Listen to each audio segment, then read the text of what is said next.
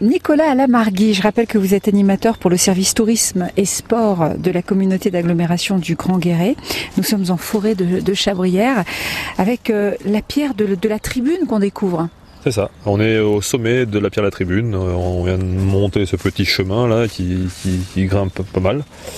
Et euh, on vient d'arriver au sommet de cette pierre de la tribune qui fait, euh, qui fait, qui fait quasiment 20 mètres de haut.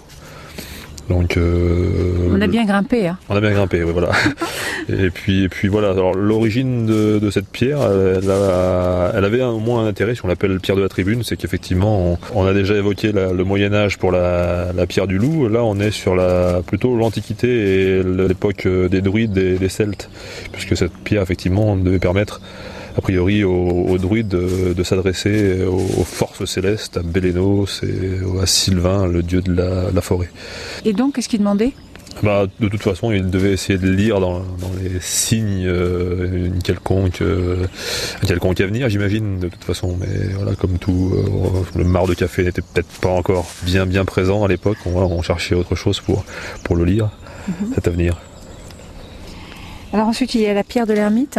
On va quitter effectivement la, pierre de la tribune et puis on va arriver sur la, pierre de l'ermite qui est un peu plus haut et qui fait partie du site classé euh, que, que la direction de l'environnement a, classé dans les années 1930 à peu près. Ah ouais, mais écoutez avec plaisir, je vous suis.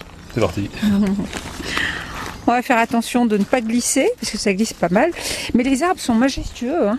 Ouais, ouais. Ils sont, ils sont magnifiques. C'est certain c'est ça, mais après il y en a quelques-uns, celui-là, hein. il va y passer celui-là, deux, deux qui vont y passer, deux qui ont été marqués, qui vont être coupés.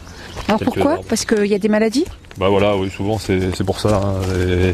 on a des scolites, des petits insectes qui viennent manger sous l'écorce des arbres, qui les font tuer finalement, qui les, mhm. font mourir. Et voilà Nicolas, nous sommes arrivés à la pierre de l'ermite. C'est ça, la pierre de l'ermite ou alors cabane à parrain, il y a deux noms, pierre de l'ermite et cabane à parrain. Alors celle-ci, euh, sa petite histoire, bah forcément lié à un ermite.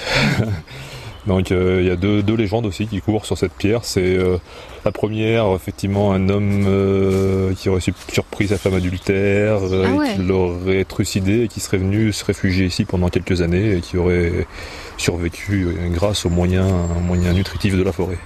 D'accord. Voilà, ça c'est pour la première. C'est la légende. C'est ça, voilà, ça n'existe pas.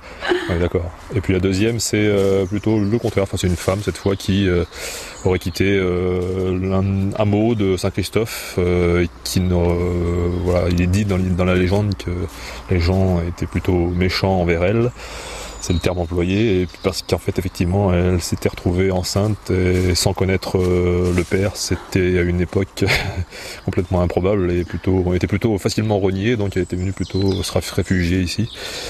Et elle, avait passé quelques temps sous, sous, ce, rocher là qui, fait une belle cavité, on peut tenir debout dedans, donc euh, c'est un beau beau rocher. Ah ouais. Ouais. Et donc la pierre de l'ermite. Voilà, c'est ça. Alors ce qui, est, ce qui est, ce qui ne relève pas de la légende, par contre, c'est que les sabotiers dans le coin, euh, qui fabriquaient leurs sabots en forêt, venaient euh, entreposer euh, leurs sabots sous ce rocher, et puis c'est en fin de semaine leurs femmes qui venaient chercher les sabots. Donc c'était plutôt un, lieu de stockage à une certaine époque pour les sabots. on imagine que de tout temps, ça a dû servir, hein, cette pierre, cette espèce d'abri naturel. On est à l'abri de la pluie, du vent si on met sur un côté un peu de, un peu de branchage, ben, on est encore mieux protégé. Donc, euh, à une époque où on n'entendait pas la, route et les voitures, ça devait être encore plus, encore plus féerique, je pense. Ah oui. Eh écoutez, on va poursuivre notre randonnée, bien sûr. Hein. Je rappelle que nous sommes en forêt de, Chabrières.